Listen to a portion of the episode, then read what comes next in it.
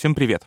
Это подкаст «Давай голосом», в котором мы слушаем лучшие журналистские расследования и репортажи о России. Мы делаем этот подкаст вместе с премией «Редколлегия», и материалы, которые мы читаем, отобраны экспертами премии, а авторы текстов вошли в список номинантов. Меня зовут Семен Шишенин, я заместитель главного редактора студии подкастов «Либо-либо». А я Настя Лотарева, корреспондент русской службы BBC. И сегодня мы будем обсуждать текст, который вышел в новой газете и называется «Я служил в чеченской полиции и не хотел убивать людей». У него стоит прямо в заголовке рейтинг 18+.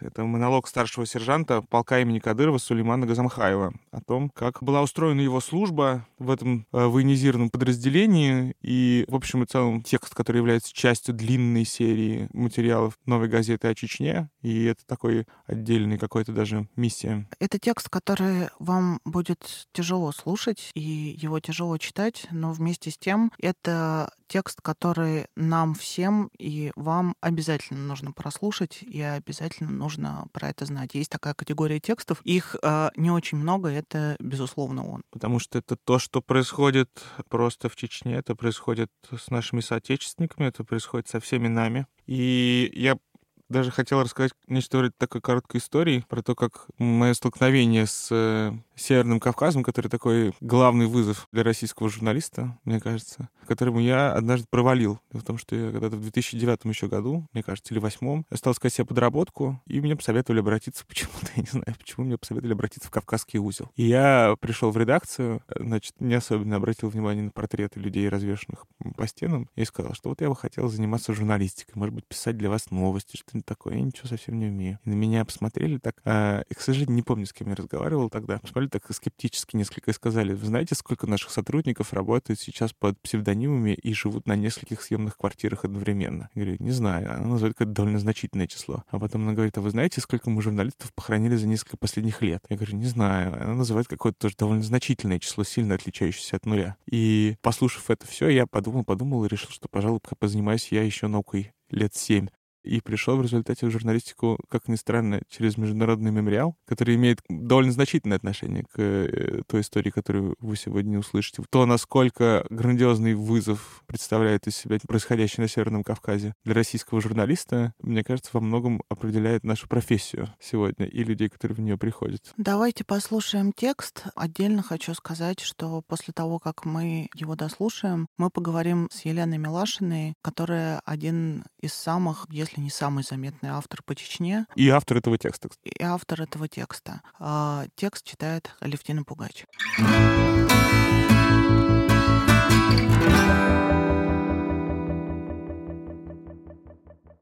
В своем монологе Сулейман Гизмахмаев рассказывает о том, как молодые чеченцы, поступая на службу в российскую полицию, в итоге становятся палачами. Я родился в 1989 году Мое родовое село Ачхой-Мартан, Таипчинхой.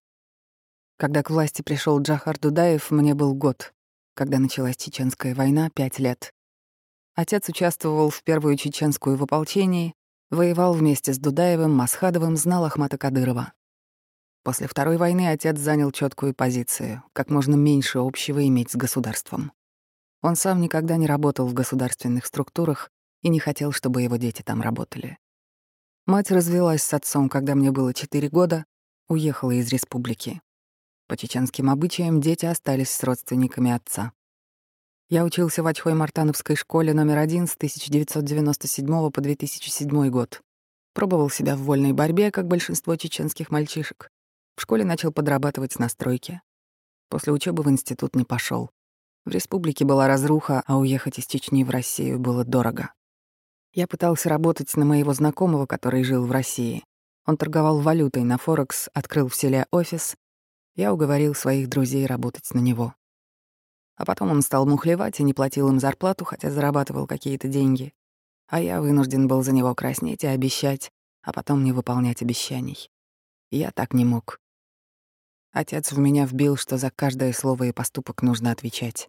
Я бросил это дело. Армия для чеченцев была недоступна. Стройка, такси или полиция — вот весь выбор. Я стал первым в своей семье, кто пошел работать в силовые структуры. Отец был категорически против, но я ему сказал, я легко мог бы устроиться ментом в Ачхой-Мартановское РОВД, но я не хочу быть ментом. Я хочу быть спецназовцем. Я хочу участвовать в спецоперациях, бороться с терроризмом. Когда по ЧГТРК показывают полк Кадырова во всем обмундировании, это сильное впечатление для чеченских парней. Я думал, спецназ не полиция и не гаишники. Пытками и взятками не занимается. Буду в спецназе защищать людей.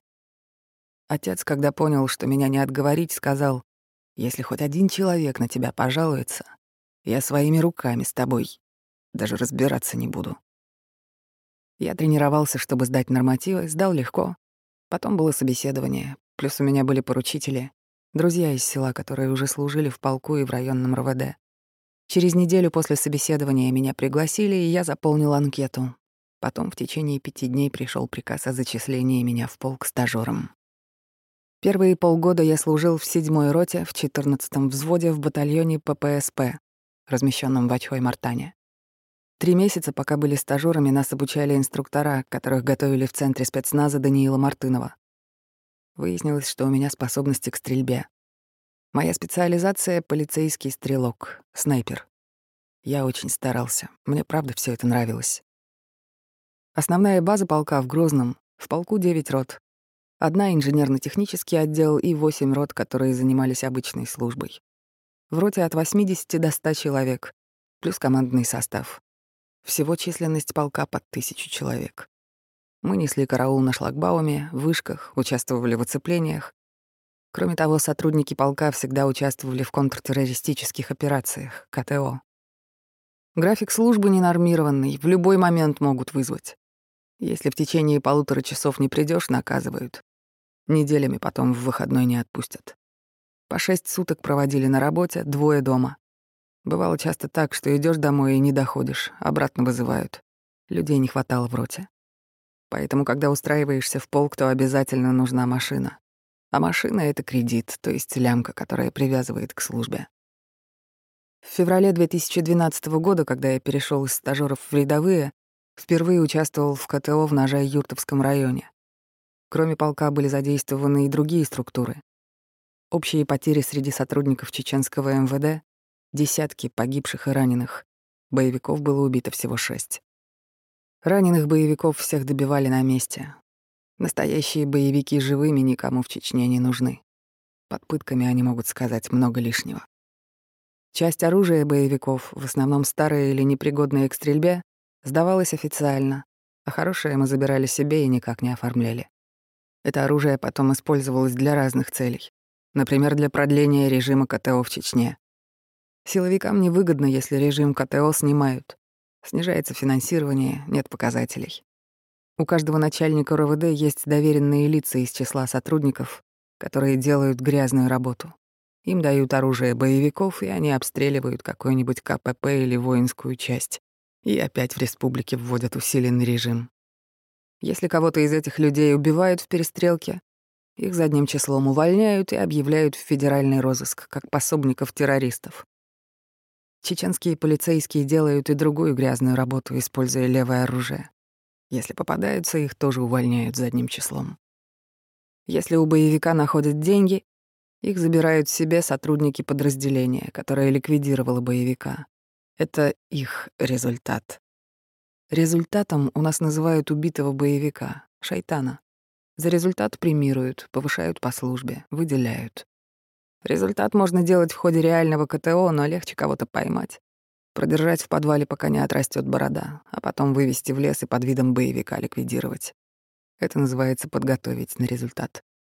Я услышал это выражение, как только устроился в полк, а сам с таким столкнулся весной 2012 года. В начале весны на базу привезли 18-летнего парня и спустили в подвал. Место дислокации полка в Ачхой-Мартане небольшое, три здания и столовая. И не заметить, что его привезли, было невозможно. Его охраняли старослужащие. Нас, новобранцев, к этому не привлекали. Где-то через месяц нас построили, разбили на четыре группы, в каждой по пять человек для подкрепления четырем операм и ФСБшнику. Нам сказали собрать рюкзаки на трое суток и направили в Бамут для участия в КТО.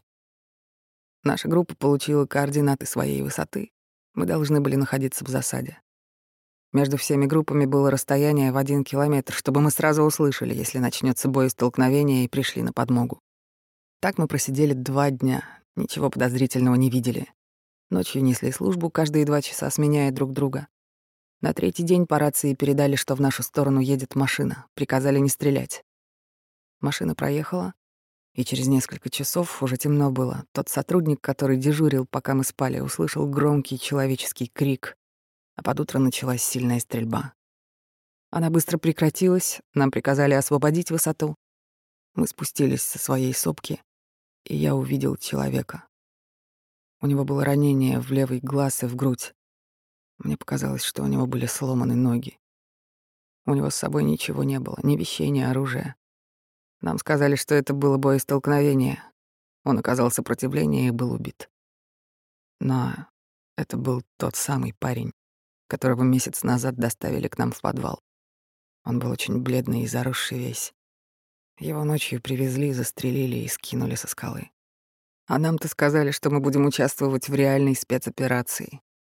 Если бы я не видел его задержанным на нашей базе, я бы действительно думал, что убили очередного боевика. Мы потом в роте обсуждали этот случай между собой. Кто-то нашел в интернете видео омовения. Его тело выдали родственникам для похорон. Оказалось, что этот мальчик мой односельчанин, единственный сын в семье. Отца у него нет. Его задержали, когда он выехал из села в Пятигорск на учебу после каникул. И с тех пор его везде искали. Родственники закидывали про него везде информацию. А он у нас сидел в подвале.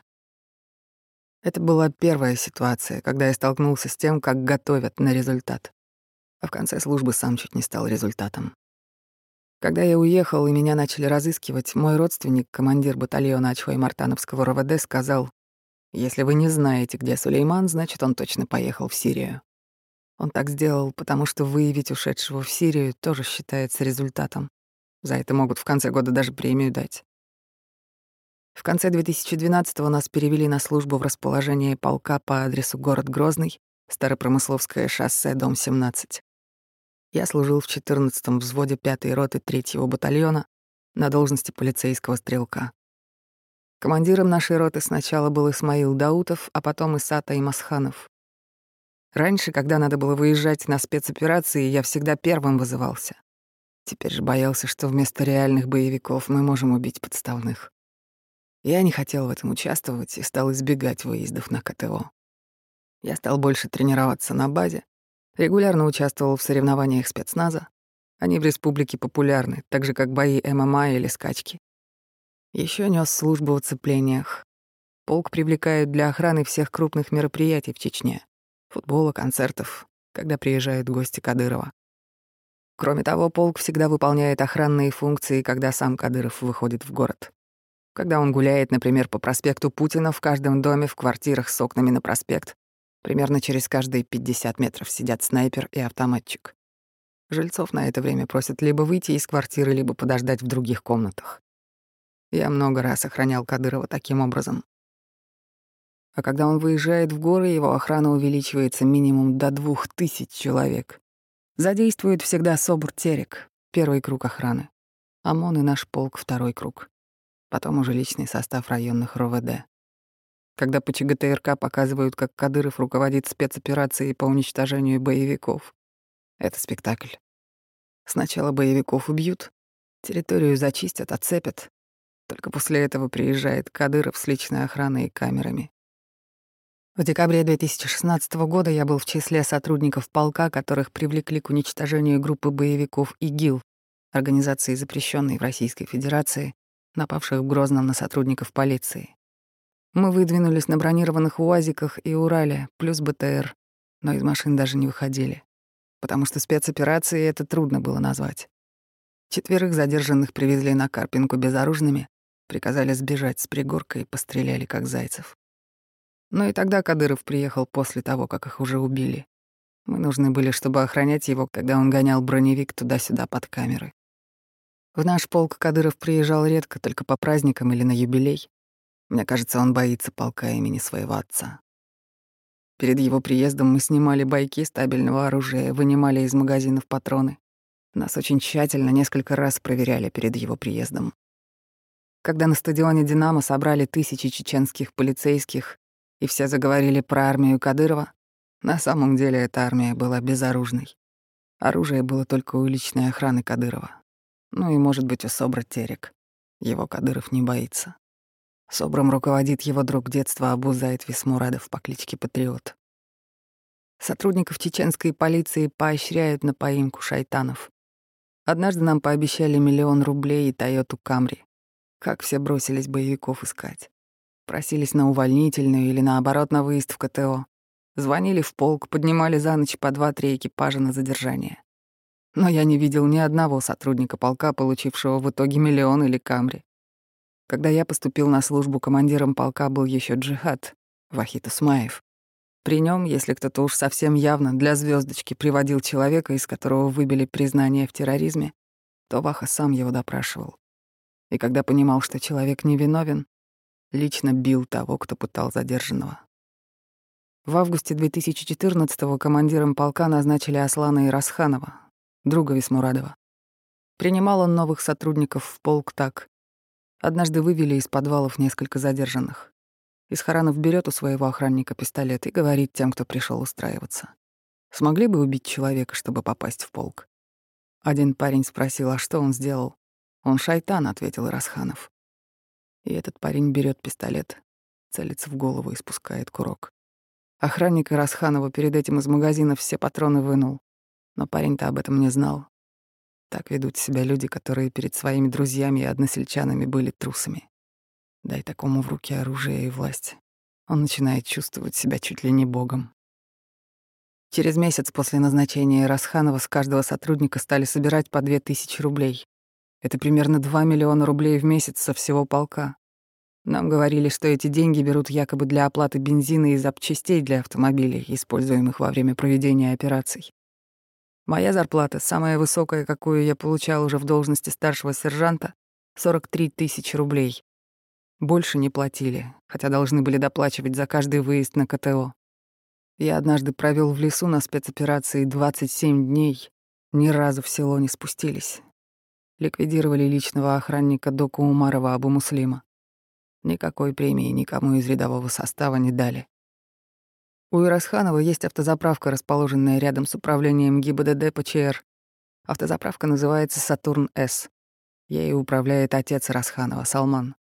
Сотрудникам полка разрешено заправляться на этой автозаправке в долг, поэтому большинство сотрудников из-за нехватки денег заправляются на ней. В дни, когда должны получить денежное довольствие, с автозаправки приходят списки должников, и старшины сразу забирают долг у сотрудников. Охрана у Ирасханова даже по меркам Чечни была многочисленной. Шесть человек в личной охране, десять в домашней. Личные охранники на бумаге числились замкомандирами батальонов и рот, то есть зарплата у них была выше, чем у рядовых сотрудников. От 55 до 90 тысяч рублей. Кроме того, каждую ночь два экипажа из числа сотрудников на бронированных УАЗиках ездили охранять дом Расханова. Кадыров об этом не знал, пока один раз наши экипажи не остановили на проспекте Путина гаишники.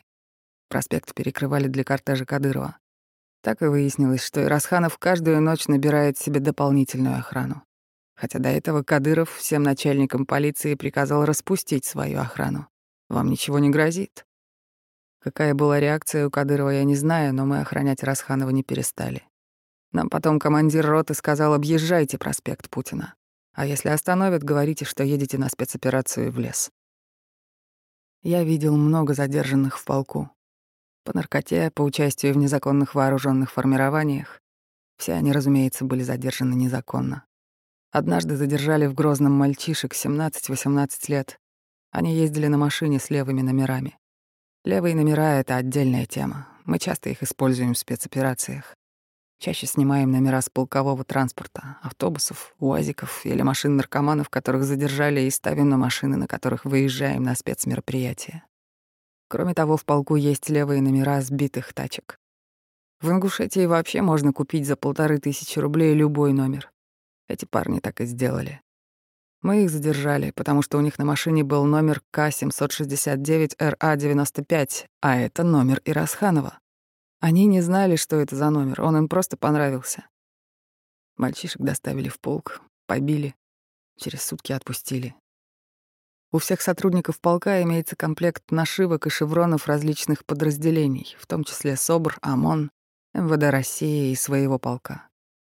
До начала операции командиры указывают, в какой именно форме и с какими нашивками нужно выезжать на операцию. На все официальные мероприятия сотрудники полка выезжали в своей форме, с нашивками и шевронами своего полка. На задержание выезжали в форме и с нашивками других подразделений.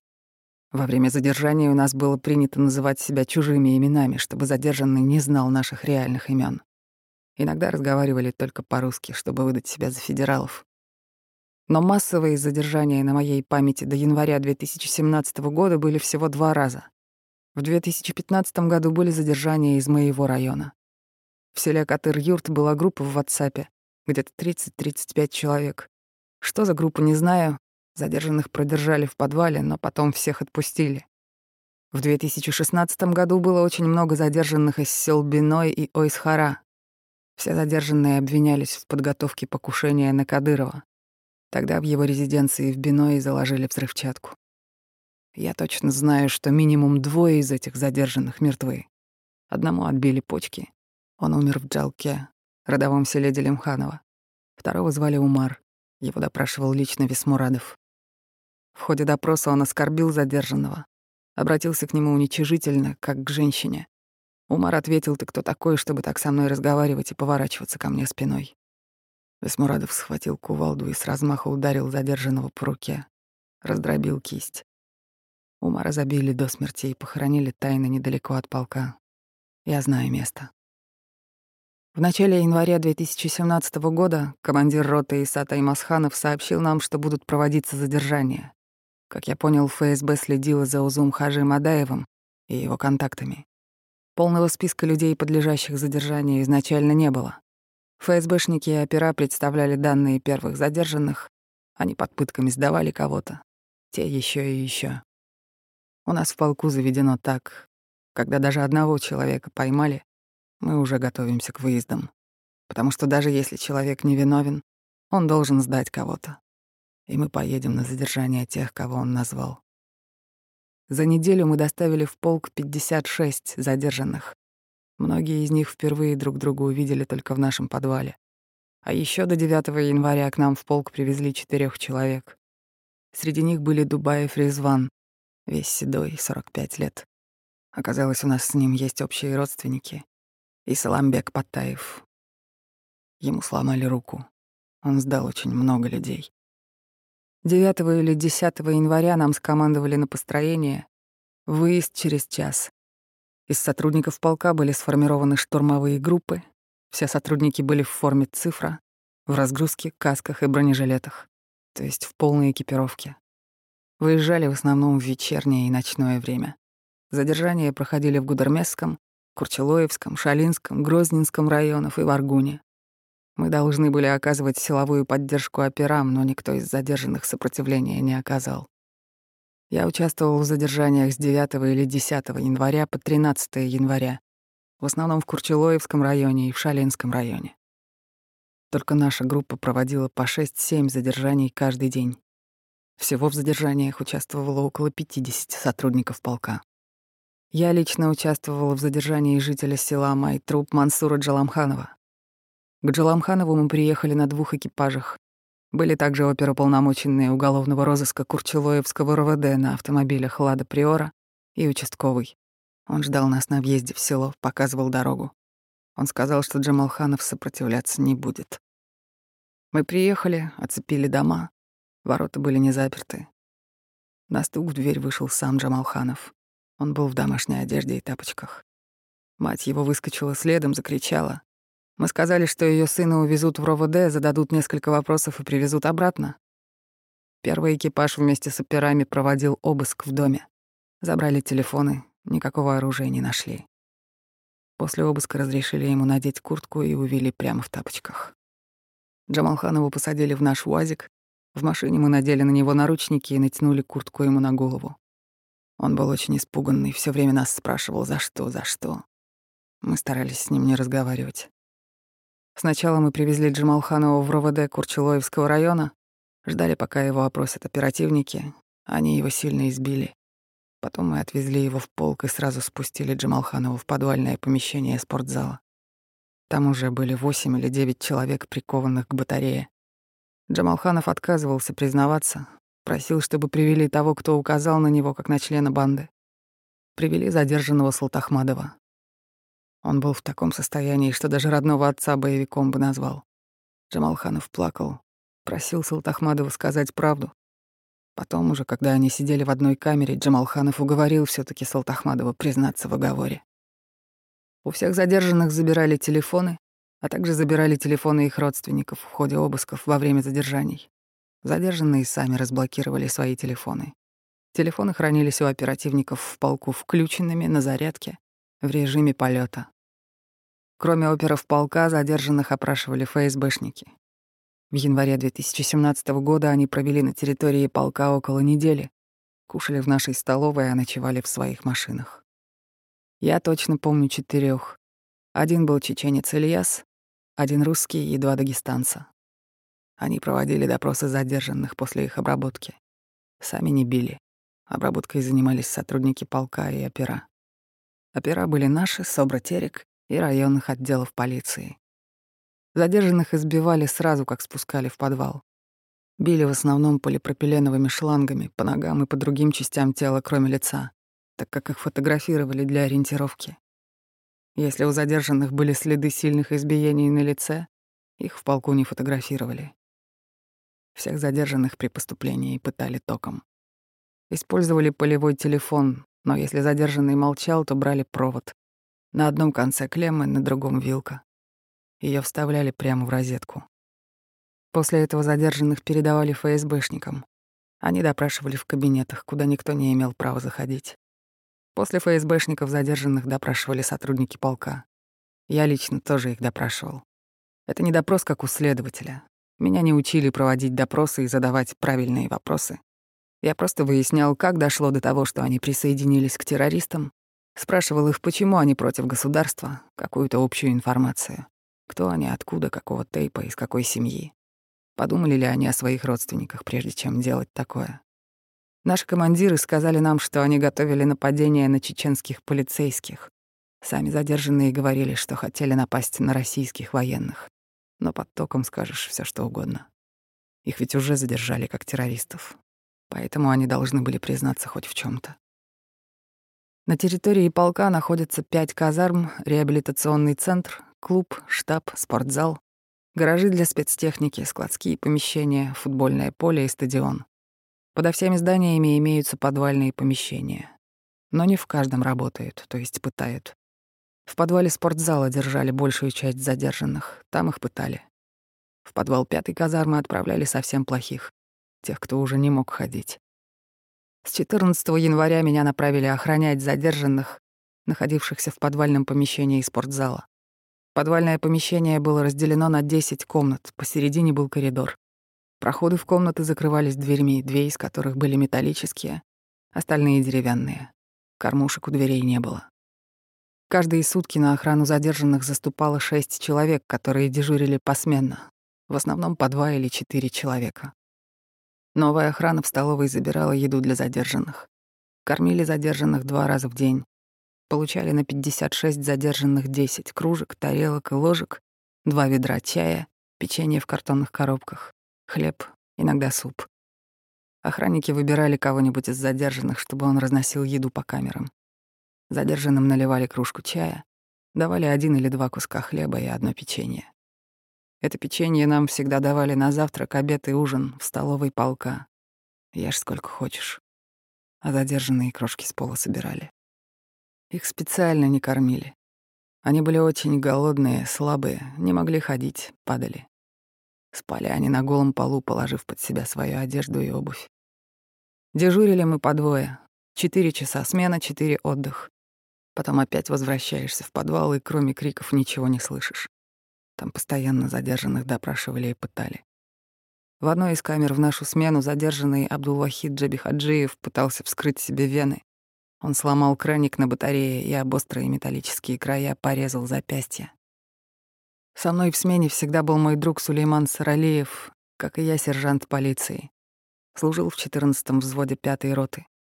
Когда мы дежурили в ночное время, у нас была возможность водить задержанных в душ. Мы покупали им шампунь и мыло, кусачки для ногтей приносили. Разрешали им молиться. Просили в столовой дать им побольше еды.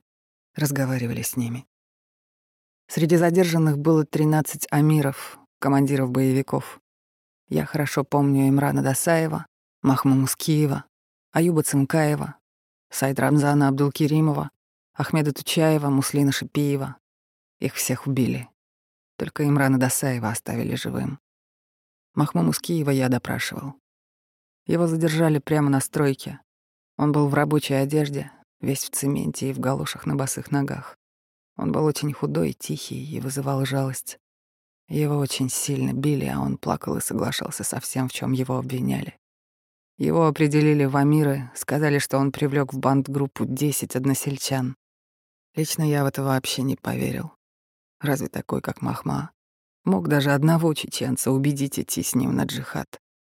Я бы просто не стал его слушать. Я думаю, его взяли, потому что он был племянником тех самых Мускиевых, которые в 90-х враждовали с Кадыровыми. Кадыров во время январских задержаний только и говорил про Мускиевых. Называл их врагами чеченского народа, требовал выслать из Чечни. В эти же дни по ЧГТРК показали в селе Цацин-Юрт большой сход, на котором односельчане семью Мускиевых осудили и выселили. Магомеду Мусаеву было 17 лет. Его страшно избили еще в Шалинском РВД. До того, как он в полк попал, у него лицо и одно ухо были как сплошной фиолетовый синяк. Его обвиняли в финансировании банд-группы.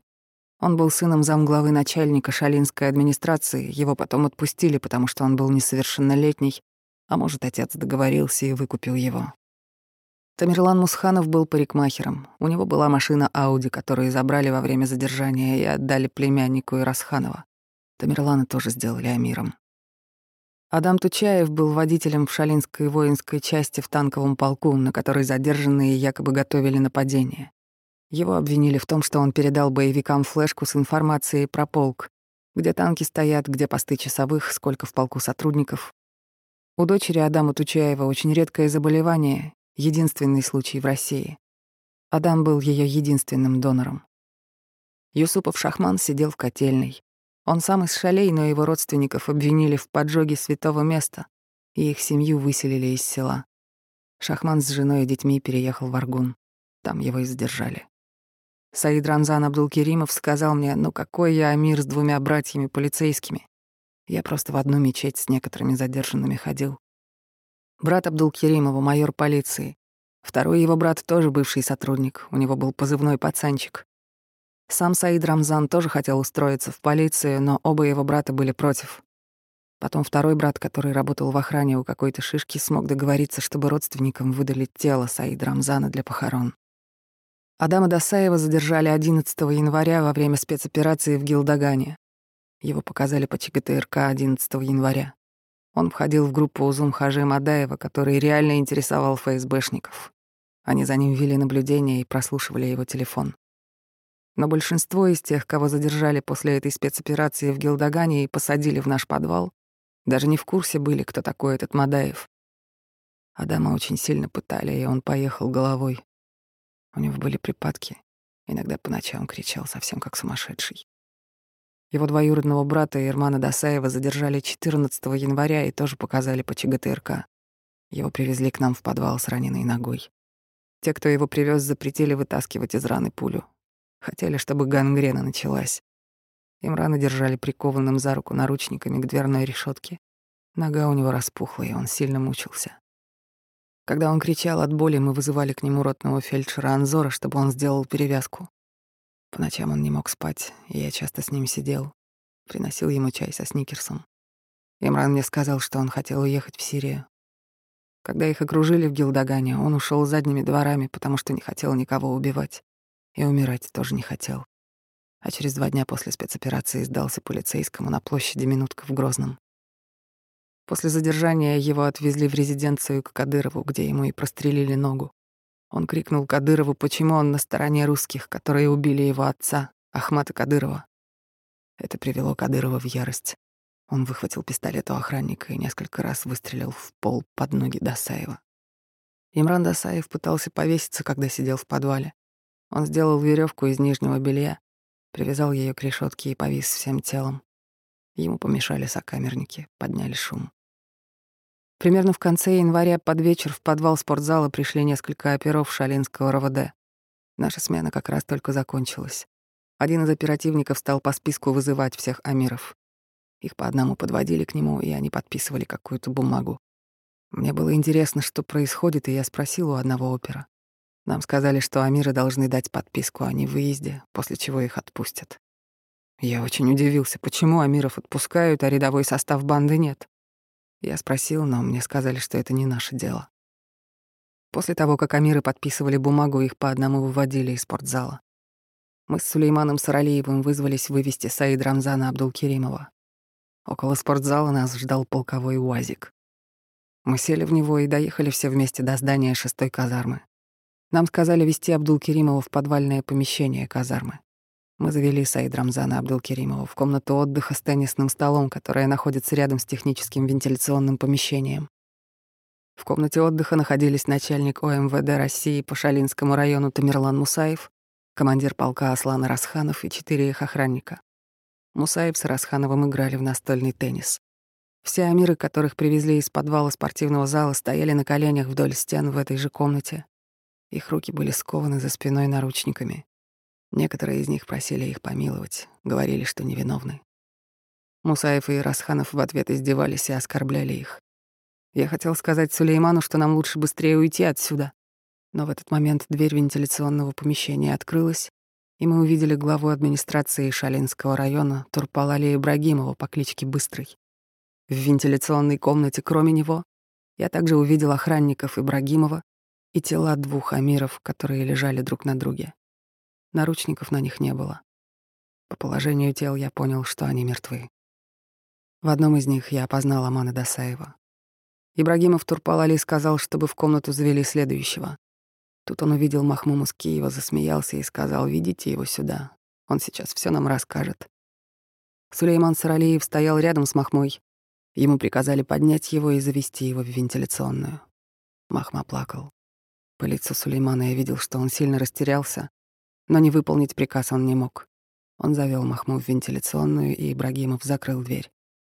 Я понял, что следующему в вентиляционную комнату прикажут отвезти кого-то мне. И сказал командиру полка Аслану и Расханову, что я после смены и пойду спать. Никто не удивился, так как шестая казарма была казармой, где мы жили и учились. Я быстро вышел. Следом за мной ушел водитель УАЗика, на котором мы привезли на казнь Саид Рамзана Абдулкеримова. Спать я не ложился, ждал Сулеймана. Он пришел примерно через два часа и был сильно испуган. Я спросил, что произошло. Он сказал, что расскажет мне утром, и сразу лег спать. На следующий день утром после построения Сулейман сказал, что всех, кого привезли в подвал шестой казармы, убили. По его словам, сначала одного или двух амиров застрелил Ибрагимов, после чего в вентиляционную зашел командир полка Ирасханов и сказал, что лучше убивать так, чтобы не пачкать помещение кровью. Она плохо отмывается и остается запах так что остальных амиров задушили спортивным канатом. Человека клали на живот с наручниками за спиной. Снизу под шеей пропускали спортивный канат, и один из сотрудников, наступив на затылок, сверху затягивал на шее. Второй сотрудник держал ноги. Убивали охранники Ибрагимова. Сулеймана Саралеева тоже заставили участвовать в убийстве Махмы Мускеева. Сулейман сказал мне, что не может забыть лицо Мускиева в тот момент, когда его убивали. После казни трупы вынесли из подвала, уложили в автомобили УАЗ «Патриот», которые были у охраны начальника ОМВД России по Шаленскому району Тамерлана Мусаева, и увезли. Куда именно, я не знаю, но мне известно, что родственникам Саид Рамзана Абдулкеримова выдали его тело для похорон. 16 февраля 2017 года начальник ОМВД России по Шалинскому району Тамерлан Мусаев был награжден орденом. Сулейман Саралеев пришел в Полгу в 2014 году. Он родом из села Шаами-Юрт, откуда все Саралеевы, в том числе и депутат Госдумы от Чечни Шамсаил Саралеев. Двоюродный брат Сулеймана, Хасан Назиров, работал заместителем начальника Октябрьского РВД. Мы с Сулейманом познакомились и очень быстро подружились, всегда вместе были во всех выездах. После казни Амиров Сулейман сильно изменился. Он все время говорил, что ему по ночам снится Махмамус Киев. Не мог спать нормально. Подсел на лирику, противосудорожное средство, которое популярно среди наркоманов в Чечне. У него стала навязчивая идея рассказать кому-то о казни. Он боялся, что к нему придут родственники убитого Махмы и будут мстить. В конце концов, я согласился поехать с ним на встречу с его знакомым, который работал то ли в прокуратуре, то ли в следственном комитете. Его звали Минкаил. Встреча проходила около рынка Беркат в Грозном. С Минкаилом встречался только Сулейман, я остался в машине. Я понимал, насколько это опасно, но остановить друга не мог. Я говорил Сулейману, что нам надо уехать из Чечни и потом все рассказать. Сам я подал документы на загранпаспорта для всей семьи и взял больничный. Я уже решил, что на службу больше не вернусь. Встреча со знакомым Сулейманом Минкаилом состоялась в начале марта 2017 года. Сулейман сказал, что Минкаил попросил неделю, чтобы посоветоваться с руководством. На связь Минкаил больше не выходил. Это был последний раз, когда я видел Сулеймана. Он продолжал служить в полку, я сидел на больничном. Во второй половине марта мне несколько раз звонил мой замком завода, но я не брал трубку. Я думал, что вызывают полк на выезд, но не хотел туда ехать. А потом позвонил Сулейман. Он был страшно напуган, сказал, что сейчас у своего двоюродного брата Хасана и попросил никому не верить, чтобы про него не говорили. Часа через два я сам его набрал, но он не отвечал. Я позвонил знакомому сотруднику из своего взвода, спросил, где может быть Сулейман. Он очень грубо ответил мне насчет этого педераста Саралиева. «Больше никогда мне не звони». Я стал выяснять у других сослуживцев, что случилось, и узнал, что в полк приехал Весмурадов и привез с собой какого-то наркомана. Сулеймана привели из тренажерного зала. Наркоман указал на него и сказал, что был с ним на квартире в Грозном, и что Сулейман якобы гей. После этого Весмурадов вызвал в полк двоюродного брата Сулеймана, Хасана Назирова, и спросил его, ты его убьешь или нам это сделать. А на следующий день фактически тайно, без соболезнований и поминок, как это у нас принято, Сулеймана похоронили. Я не думаю, что Сулейман был геем. Я его знал много лет. Но с ним могли расправиться как с геем, потому что он рассказал о казни задержанных чеченцев. После этого, как только загранпаспорта были готовы, я купил билеты до Бреста и уехал из Чечни навсегда.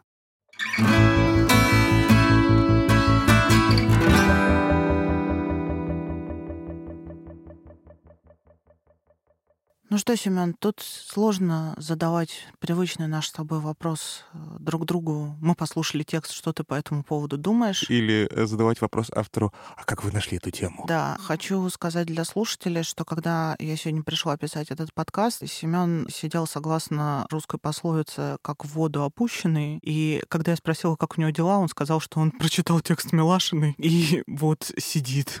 Да, и дела мои стали существенно хуже, хотя, честно скажу, после текста Милашиной я бы не стал использовать использовать фразеологизм как водоопущенный. В общем, то, что вы сейчас услышали, это весьма страшная и очень значимая для всех нас история, и мы сейчас поговорим о ней с автором текста, с Еленой Милашиной, собственно говоря. Но я хочу обратить ваше внимание на то, что если вы зайдете на сайт «Новой газеты» и почитаете этот текст, то вы в нем внутри увидите много ссылок на другие тексты «Новой газеты», которые посвящены не только этой конкретной, весьма чудовищной расправе над невинными людьми, но и в целом их вот этому я даже не знаю, как это назвать. Хочется назвать чем-то вроде газовато, который тянется еще со времен убийства Политковской и во многом определяет на самом деле новую газету как одну из самых значительных и мощных правозащитных организаций, а не просто СМИ в стране. И, в общем, об этих вопросах, я думаю, мы в соотношении правозащиты и журналистики мы постараемся сейчас поговорить с Еленой. Здравствуйте, Елена. Здравствуйте. Здравствуйте. Мы хотели с вами сегодня обсудить текст, который лично на меня произвел очень большое впечатление. Он вышел вот в новой газете. Называется «Я служил в чеченской полиции и не хотел убивать людей». Я, наверное, уступлю инициативу в первых вопросах Насти, потому что у меня вопросы скорее общего такого толка, философские. Почти. У меня тоже вопрос общего и практически философского толка. Елена, если сейчас а, молодой журналист выбирает себе условно специализацию, да, там интерес к каким-то темам, и он хочет начать работать по Чечне. Вы человек, который, в принципе, долгие годы вообще там чуть ли не в одиночку работали. Сейчас ситуация немножко изменилась, но не могу сказать, что радикально. Что вы ему посоветуете, этому потенциальному интересующемуся Чечней человеку? Ну, я могу сказать, что я никогда там не работала в одиночку. Это вообще очень мало реалистично работать в Чечне в одиночку. Вот. У меня всегда была большая помощь со стороны наших правозащитников, чеченских правозащитников, чеченских журналистов, когда они еще там были и работали. Вот. А, к сожалению, где-то с 2017 года все потихонечку вынуждены были уехать а, за пределы Чечни. На самом деле Чечня действительно очень специфический регион, и работать там действительно сложно. Во-первых, уровень опасности и физического насилия это примерно как на войне, а, то есть есть все риски для жизни, и для здоровья, и нападения, и преследования, вот, и к этому надо быть готовыми и понимать, в общем, как-то просчитывать все эти риски. И у нас очень много протоколов безопасности а, выработано за это время, а, и, конечно, опыт здесь помогает больше всего. Ну и второе — это выстраивать отношения с источниками в Чечне, это и источники в разных структурах, и, собственно, непосредственно сами люди, да, жители Чечни. Тоже очень сложно, потому что жители запуганы, ну, все запуганы там на mm-hmm. самом деле, и вопрос доверия, он становится приоритетным. вот чтобы это доверие получить, то надо защищать источники свои в Чечне, ставя иногда интересы безопасности выше журналистских. Вот. Не, не все журналисты на это готовы, но если планировать в Чечне долговременную работу и специализацию по Чечне,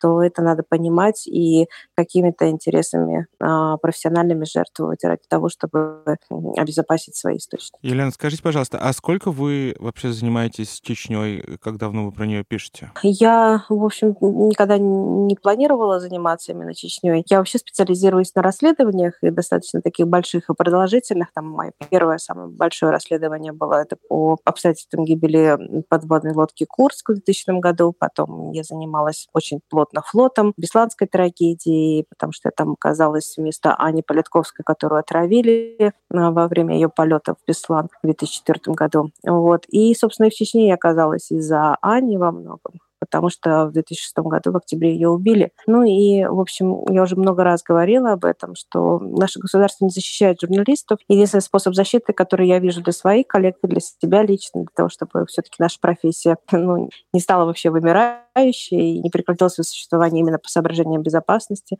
ну, то есть боязнь за свою жизнь, да, у людей. То есть единственный способ противостоять, когда государство равнодушно относится к тому, что людей убивают за их профессиональную деятельность, это продолжать профессиональную деятельность своих убитых коллег. Собственно говоря, поэтому я и стала после убийства Ани работать в Чечне. Я была одним из самых подготовленных журналистов «Новой газете» к этому времени по работе на Кавказе. Я уже была знакома с мемориальцами. Это, в первую очередь, Наташа Истемирова, основной э, источник информации у Анни Политковской, и э, Юбом Титиевым, и мемориалом, и, в общем, местными правозащитниками. Тогда они еще были. Это было очень сильное правозащитное сообщество, которое сформировало первые и вторая чеченские войны, которые сейчас перестало существовать, к сожалению, полностью. Вот, и потихоньку э, я вот так начала работать после убийства Политковской, а потом в 2009 году убили Наташу Стемирову на следующий день после того, как я вернулась из командировки в Чечне, которую провела вместе с ней, жила у нее в доме. И вот я во вторник утром уехала,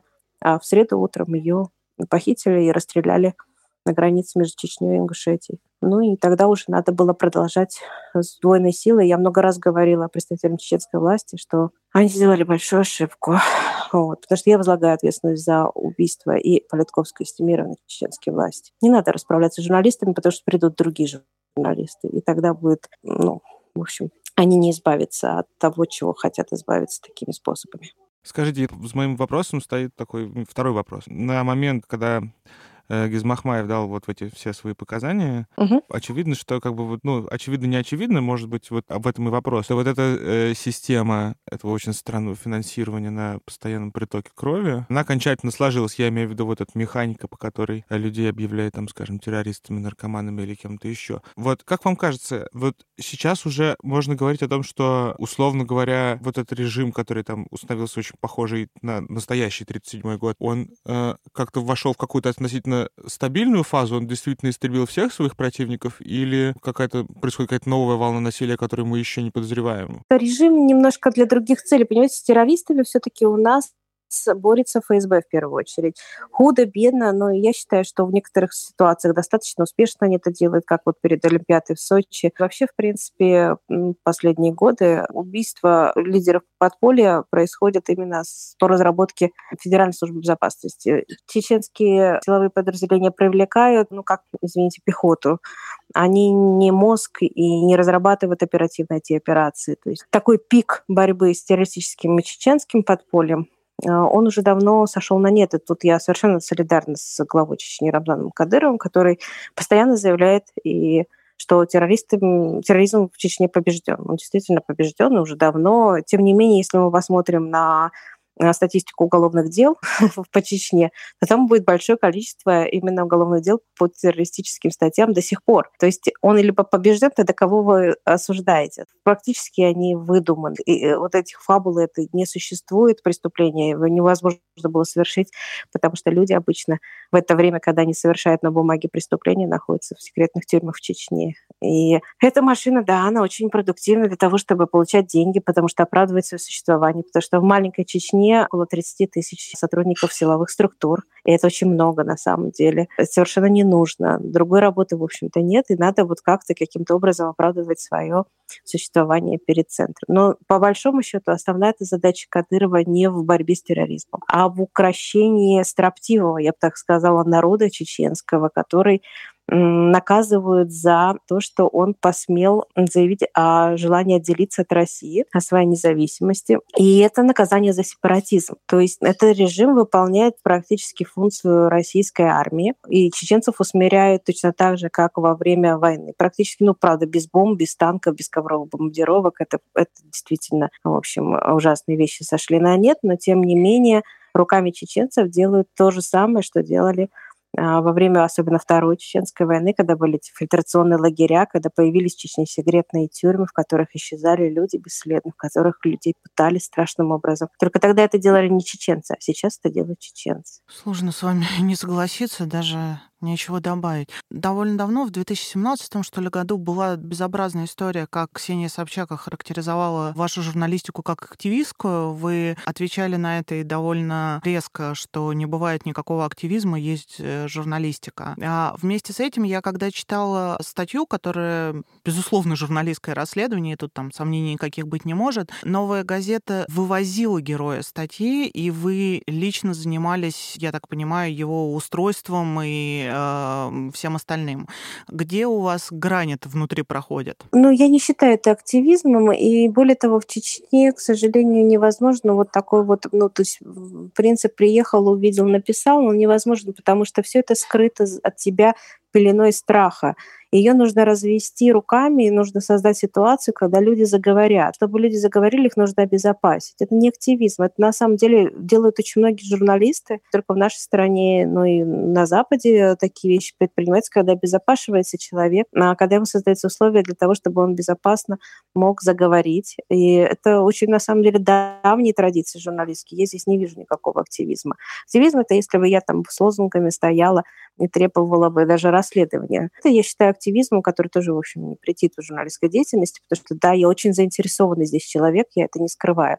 Я очень заинтересован в том, чтобы одно из самых страшных преступлений, которое совершено в современной России, было все-таки наконец-таки расследовано. Я не могу спать спокойно, есть спокойно и жить спокойно, зная, что 27 человек были бессудно расстреляны, а сотни других подверглись пыткам. И они совершенно безвинно сидят сейчас в огромные сроки, отбывая в колониях российских ужасных условиях. И очень много детей их осталось совершенно без отцов. Я вот это, я не могу это перенести. Просто как, как человек, как активист, как гражданин, как кто угодно. Но я это все отделяю, потому что я должна обосновать, как журналист, свое требование государства расследовать э, фактами, которые мы за эти четыре года нашли. Это, еще раз говорю, только половина расследования. Это не самые главные показания и свидетельские, которые у нас есть. Еще две части, да, насколько я понимаю? Да, еще две части. Эти две части будут построены только на судебных и уголовных делах, на фактах, которые выявило само следствие по разным уголовным делам. А, и, су- и судебные а, процессы. Это самые, это самые страшные вещи, на самом деле, впереди. Елена, скажите, вот по поводу того, что впереди, на самом деле текст уже вызвал грандиозный резонанс, э, на него жалуется уже и Кадыров, и даже ему что-то на этот счет отвечает Песков. На таком непубличном, менее публичном уровне, как устроена реакция на ваш текст? Вам пишут про него из Чечни? Я имею в виду не только с угрозами. Полагаю, с угрозами тоже пишут. Ну, нет, с угрозами как раз мне уже давно из Чечни не пишут, потому что, в общем, понимаю, что это достаточно бесполезно. Я на это не реагирую или, в общем, не принимаю во внимание. Это сейчас а, тоже вот эта реакция, она идет. Я надеюсь, что, конечно, мы уйдем все-таки от перспектив моего физического уничтожения, о которых говорили там сотрудники полка Кадырова. Придем, может быть, более-менее там а, к судебным каким-то перспективам. Я просто безумно счастлива, на самом деле, а, через руководство именно, ну, то есть этого результата мы добиваемся. То есть в конце, последней четвертой части, будет наше обращение в виде жалобы по статье 124 УПК Российской Федерации о возобновлении проверки всех тех фактов, которые мы изложили. Это единственная цель наших действий. Это преступление, по нашим мнению, оно имело место. Эти 27 человек пропали, их нет, их никто не может найти. Двух человек продемонстрировали, но, в общем, легко на самом деле найти и, э, и убедиться, что это были доказательства найти и убедиться, что это были братья убитых, но все эти 27 человек убиты. Этого не должно быть в России. Такого преступления, а при такое преступлении не должно сходить с рук. Поэтому мы хотим, чтобы оно было расследовано. Если чеченские руководства, чеченские депутаты Чечни помогут в этом, будем крайне признательны. Считаем, что это единственный конструктивный выход из данной ситуации. Вы считаете, что чеченские депутаты как-то заинтересованы в расследовании ну, этого? Я, ну, они обратились, э, господин Краснов, я не знаю, может быть, они думают, что это все действует у нас по щелчку, что вот если они обратятся там к Эй, ФСБ, убей пожалуйста, Милашину, или мы сами убьем, или «Эй, Путин, сделай что-то с новой газетой», или мы сами убьем, «Эй, э, прокурор, там, посади по клевете», оно так не работает. У нас структура немножко государства устроена по-другому, институт устроен по-другому. Факт остается фактом, что господин Саралиев обратился сейчас с жалобой, просьбой прокурору генеральному прокурору России провести проверку там, и осудить или привлечь за клевету. Но прежде чем привлечь за клевету, идет проверка. Вот эта проверка — это то, чего мы добиваемся. Если господин Саралиев хочет и думает, что проведя проверку, Генеральная прокуратура придет к выводу, что все это клевета, прекрасно. Мы тоже хотим такую же проверку. Мы, правда, убеждены, что Генеральная прокуратура придет к тому, что нужно возбуждать уголовное дело по факту убийства 27 человек. Но факт остается факт, что пока эта проверка не проведена, здесь мы солидарны с господином Саралеевым и с чеченским руководством. Мы хотим эту проверку. Проведите эту проверку. Дайте оценку всем вот этим фактам, которые мы излагаем, свидетельским показаниям, которые мы вам сами все нашли, принесли, положили на стол. Угу. Вы знаете, я пока читал ваш текст, я себя поймал на некотором таком довольно ужасном чувстве того, что, ну да, ну конечно, потому что вот когда читаешь про эти описания пыток, ты понимаешь, что ты такие описания пыток читал про ОВД Дальнее, про второй отдел в Бурятии. В общем и целом такое впечатление, что как бы пытки — это такая как бы вещь уже очень глубоко укорененная в российских силовых структурах, но почему-то считается, что вот то, что происходит в Чечне, оно происходит как-то само по себе. И вот у меня такой вопрос может быть такой философский, скорее про ваше мнение. Это вот э, ультранасилие, оно как бы расползается по России из зоны войны или наоборот? Смотрите, э, действительно, пытки действительно укорены и становятся все более и более приемлемым для наших силовых структур способом э, дознания, проведения дознания. В Чечне — Чечня отличается от России только одним. Если в той же Бурятии, Якутии, Нижнем Новгороде, Москве и в любом другом регионе есть хотя бы несколько полицейских, которых привлекли к ответственности за пытки, тот же а, УВД Дальний и прочее, да, в Чечне нет ни одного, ни одного уголовного дела против полицейских по факту пыток. В Чечне полная безнаказанность, абсолютный иммунитет от уголовных э, преступлений. В Чечне дана власть человеку одному делать с чеченцами все, что ему хочется. Так не может быть. Отдельное государство. Чеченцы — это российские да. граждане в первую очередь. Это не народ Кадырова.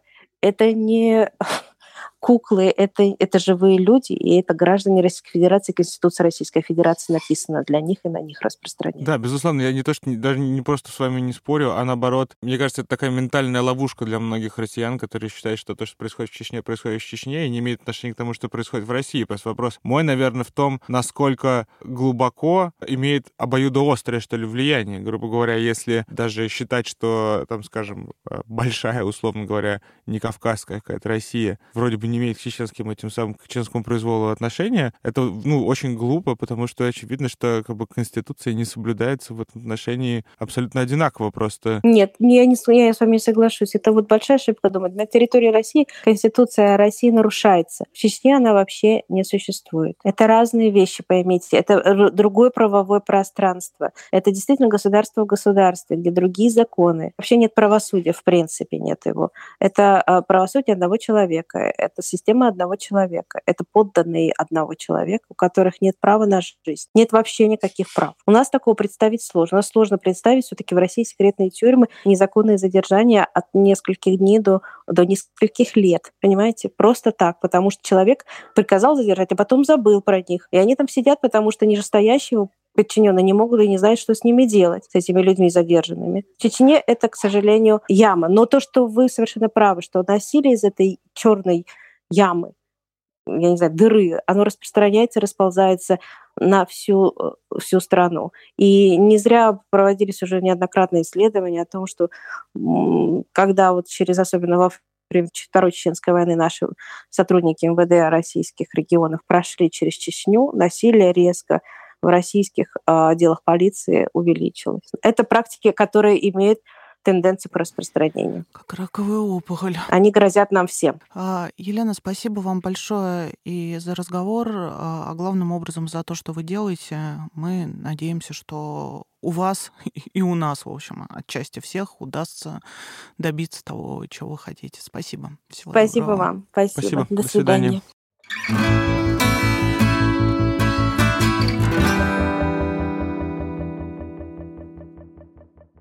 Не думаю, что после того, что сказала Елена, можно что-нибудь добавить. Спасибо, что вы с нами, что вы слушаете эти тексты. Делать это можно на любых платформах. Пожалуйста, подписывайтесь. Каждый раз испытываю неудобное чувство, говоря, ставьте звездочки после тем, которые мы обсуждаем. Но делайте это, пожалуйста, это важно, чтобы подкаст слушало больше людей и больше людей узнавали о главных журналистских текстах в России. А с вами была Настя Лотарева и Семен Шишенин. Пока. Пока-пока.